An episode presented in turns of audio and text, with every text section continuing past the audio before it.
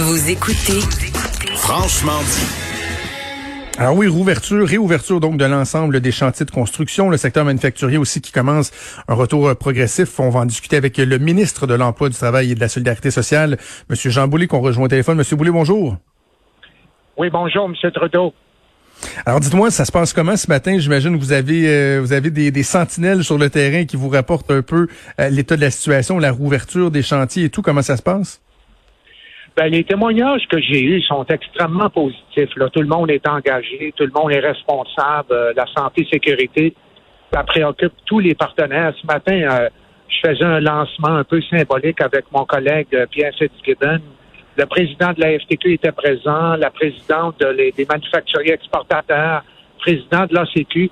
Tout le monde est engagé dans ce même défi-là collectif, reprendre le travail graduellement, de façon humaine et de façon vraiment sécuritaire. Il y a beaucoup de créativité sur le terrain, M. Trudeau. J'entendais ce matin en entrevue avec euh, mon collègue Benoît Dutrisac, euh, Pierre Brassard, le président de la CSN Construction, qui semblait être euh, fort satisfait des, aménagements. Disait même qu'il y a des améliorations, dans le fond, qui vont s'être imposées, qui étaient espérées ou même exigées depuis, de, par certains depuis un bon moment, notamment au niveau des normes sanitaires, etc. Donc, ce que lui disait, c'est que de toute cette crise-là, il y a des éléments positifs qui risquent de ressortir de ça. Oui, absolument. Puis il y a des normes sanitaires qui, qui euh, qu'on, élabore en tenant compte du contexte pandémique qui vont devenir permanentes, selon moi, euh, pour l'hygiène, la désinfection, notamment des outils de travail, la distanciation physique. Donc, il y aura des bénéfices euh, véritablement en matière de santé, sécurité, intégrité des travailleurs. puis j'ai entendu les commentaires de M. Brassard qui sont repris par d'autres syndicats puis des travailleurs euh, il y a beaucoup, beaucoup de volonté euh, de la part de tout le monde. Dites-moi, euh, on parle beaucoup du, des normes, des nouvelles normes dictées par la CNESST, bon, des guides qui ont été envoyés, la distanciation, comment respecter ça, les normes sanitaires, bon, avoir des, des lavabos, des toilettes sur les chantiers, etc. Est-ce que on a les forces nécessaires euh, pour mettre en application ces, règles-là, parce qu'on dit qu'il y aura peut-être des, des, amendes pour les récalcitrants, etc. Mais est-ce qu'il y a davantage de personnes qui sont mobilisées pour aller sur les chantiers, voir comment ça se passe dans les usines aussi, etc.? Oui, écoutez, euh, j'ai mis en, en, place une application mobile pour euh, sensibiliser les partenaires, pour faire de l'information, former. On a 300 inspecteurs à la CNSST J'en ai ajouté 100 de la Commission de la construction du Québec et 80 de la Régie du bâtiment. Euh, il y a eu euh, des interventions, mais on fait beaucoup de pédagogie. On le fait de manière à, à, ce que tout le monde coopère, à trouver des solutions. Oui, les, entrepreneurs, les entrepreneurs sont prêts, les travailleurs aussi. Il y a eu des fermetures. Il y a eu à peu près une quinzaine de fermetures de chantiers sur les quelques milliers qui ont déjà été en opération depuis le 20 avril dans le domaine résidentiel tous ces chantiers-là ont été réouverts suite à des vérifications par les inspecteurs. Euh, ça se fait vraiment de façon euh, euh, rigoureuse et respectueuse, encore une fois, des normes sanitaires. Donc, je suis assez satisfait. On répond bien à la demande. Je vous dis pas que ça va être parfait. Il va y avoir des cas d'entrepreneurs ou d'employeurs récalcitrants. On va les isoler. On va s'assurer qu'ils deviennent conformes. C'est vraiment l'objectif qu'on a tous en tête. Euh, dites-moi, Monsieur le ministre, il y a une question qui était apparue rapidement sur euh, sur les écrans radars au, début de la crise, lorsque le, confinement a commencé, et à ma grande surprise, je l'ai pas vu euh, repoindre depuis qu'on parle du, du, retour au travail, notamment pour la construction, et la question relative aux vacances de la construction. Certains se demandaient est-ce qu'on ne devrait pas faire des aménagements pour euh, euh, non pas annuler les vacances de la construction, mais que les, vacances de tout un chacun soient étalées dans le temps et qu'on ne ferme pas la construction pendant deux semaines complètes dans la situation actuelle? On en est rendu où sur cet aspect-là, M. Boulay? Je suis encore en discussion avec les syndicats, mais c'est important euh, pour moi, M. Trudeau, de ne pas imposer. Les vacances, c'est important pour les salariés. En même temps, on a des impératifs de livraison. Il y a les délais qui vont être plus difficiles à rencontrer, tenant compte des quelques semaines de pause. Moi, moi, je veux faire ça, encore une fois, de façon euh, à, à, coopérer avec les partis. On en discute. Est-ce qu'il pourrait y avoir, dans certains cas, des annulations de parties de vacances ou de la totalité des vacances ou de report des vacances? Euh, ce qui est important pour moi, c'est que les allocations de vacances soient versées conformément aux conventions collectives de travail et la loi. Quant à la prise effective des vacances, c'est ouvert. Mais j'anticipe, M. Toto, que certaines parties, dans certaines circonstances, vont négocier pour soit reporter ou annuler une partie euh, des vacances. Mais, je comprends. Je comprends que vous voulez pas imposer, mais est-ce que j'en déduis que vous seriez favorable à ce que ce deux semaines-là, le usuel où on ferme la construction au Québec, cette année, on fasse exception?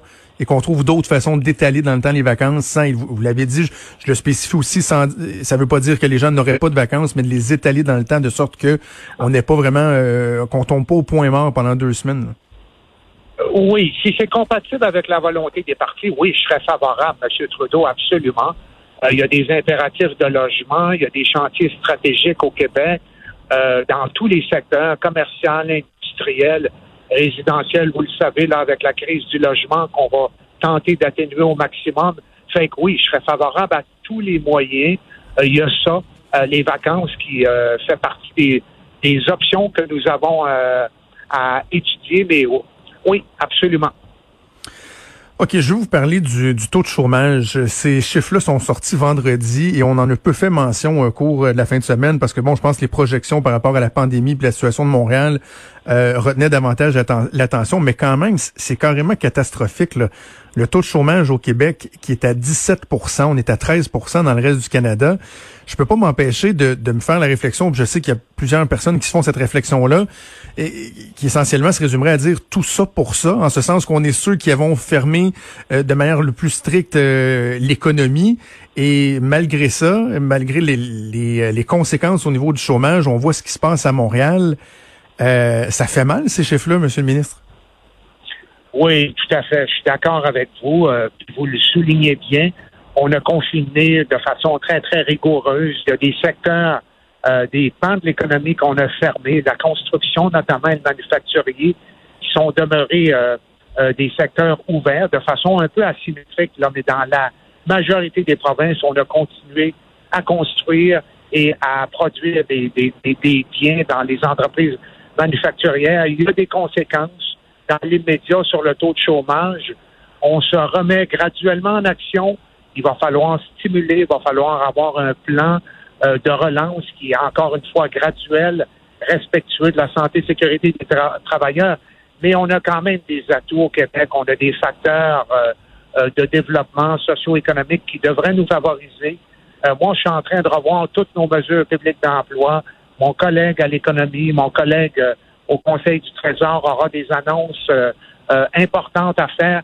On est tous en action. Je pense que c'est devenu un défi collectif, mais on est tous évidemment préoccupés par ce taux de chômage-là. Est-ce que vous pensez que le retour euh, à une relative normalité là, au niveau au niveau du taux de chômage, sans dire qu'on retournerait au, niveau historique, là, au plancher historique qu'on avait connu dernièrement, mais est-ce que vous anticipez que ce sera relativement rapide cette relance-là? Ça dépend aussi de, beaucoup de facteurs, puis ça dépend de l'évolution des données épidémiologiques là, quand on va reprendre euh, un meilleur contrôle dans la région de Montréal, euh, combien de temps ça va durer. Il va y avoir des incidences qui vont varier d'un secteur économique à l'autre.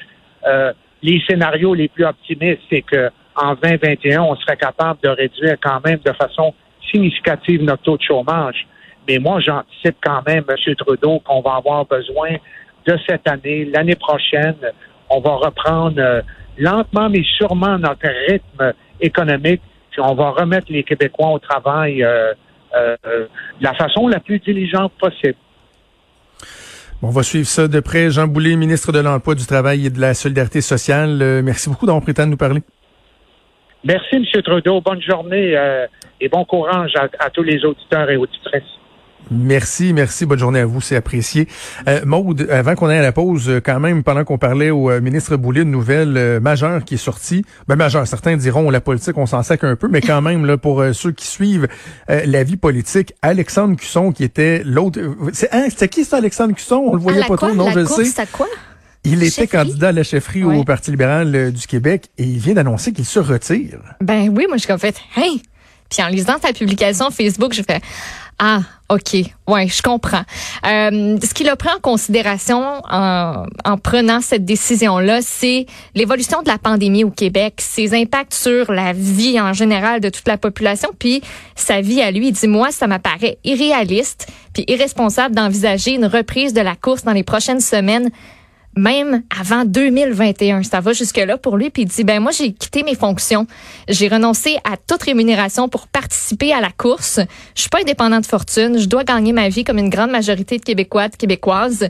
Et ce délai-là, je ne pouvais pas m'y conformer, c'était pas envisageable pour moi. Donc, malgré que il y en a qui vont être super déçus au sein de son équipe, au sein de ses partisans, lui a pris euh, cette décision. Il en a informé le parti. Donc, ce matin, dans une lettre dont il a mis le texte complet sur euh, sa page Facebook.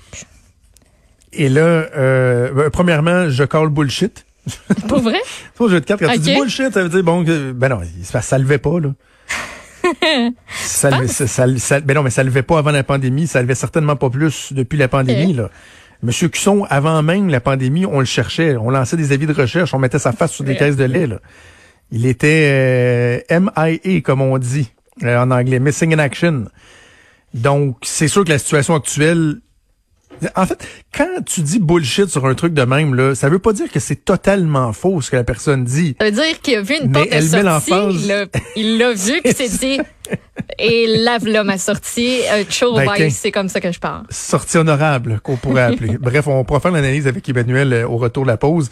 Euh, mais retenez ceci, ça veut dire que plus tôt que tard, on pourrait avoir un nouveau chef de l'opposition, une nouvelle chef de l'opposition à l'Assemblée nationale, parce que sincèrement, il y a rien qui empêche le Parti libéral finalement de dire, ben, écoute, on a un couronnement. Ben techniquement, la, date limite pour déposer les candidatures, elle était passée. On serait supposé être dans des périodes où il y aurait des débats entre les candidats. Donc, je comprends qu'on avait suspendu la course, mais là, comme il y a juste une candidate, est-ce qu'on va vouloir réouvrir la période des candidatures, repousser ça? Ça va être intéressant à suivre parce que l'establishment libéral n'est pas mm. nécessairement derrière Dominique Anglade. Donc, soit qu'on va tenter de pousser ça par en avant ou qu'on va dire, bon, ben, OK, couronné. Et, chef, c'est elle. Ouais. J'ai hâte d'avoir. C'est sûrement ce que euh, Mme Anglade euh, voudra faire. Alors, on va en discuter assurément autour de la pause avec Emmanuel Latraverse. Bougez pas.